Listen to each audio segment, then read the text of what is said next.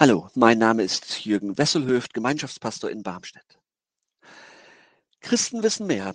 Das beschreibt Paulus im zweiten Korintherbrief. Er beschreibt, dass alle Menschen einmal sterben müssen. Aber wir wissen, wohin wir gehen werden. Und wir wissen auch, wonach wir uns richten können und sollen. Paulus meint, wir wollen unseren Ehrgeiz daran setzen, im Sinne von Jesus zu leben.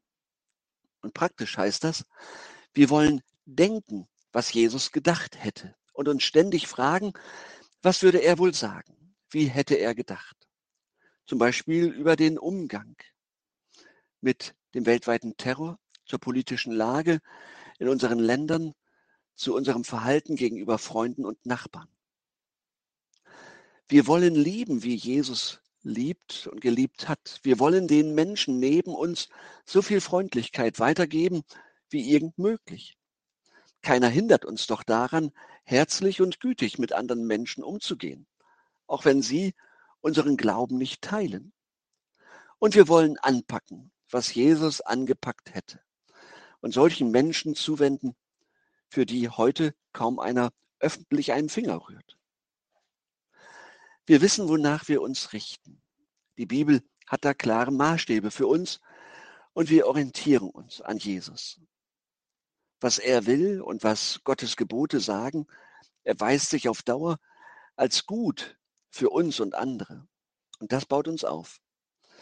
Das fördert immer auch ein gutes Miteinander, sich nach Jesus ausrichten. Das bringt es. Und gerade weil uns der Himmel offen steht, haben wir die Hände frei zum aktiven Handeln. Und Paulus sagt auch sehr deutlich, wir wissen, dass wir uns zu verantworten haben. Denn wir müssen alle offenbar werden vor dem Richterstuhl Christi, damit jeder seinen Lohn empfange für das, was er getan hat zu Lebzeiten. Es sei gut oder böse. Einmal wird über das, was wir hier getan und unterlassen haben, Gericht gehalten. Gott nimmt uns ernst. Er winkt nicht einfach ab und sagt, macht, was ihr wollt, was ihr auch treibt, es ist mir völlig egal. Wer so redet, der liebt uns nicht. Dem ist nicht an uns gelegen. Den lässt einfach kalt, was aus uns wird. Eltern, die sich so verhalten, sind Rabeneltern. Sie tun ihren Kindern nichts Gutes. Und Gott fragt im, am jüngsten Gericht nach unserem Leben. Das Gericht, das er über uns hält, ergibt sich logisch auch aus unserer Menschenwürde. Denn Gaben verpflichten. Gott traut uns etwas zu.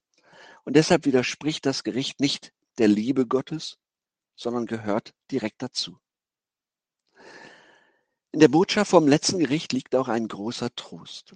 Die großen Übeltaten und ihre Übeltäter sind nicht vergessen.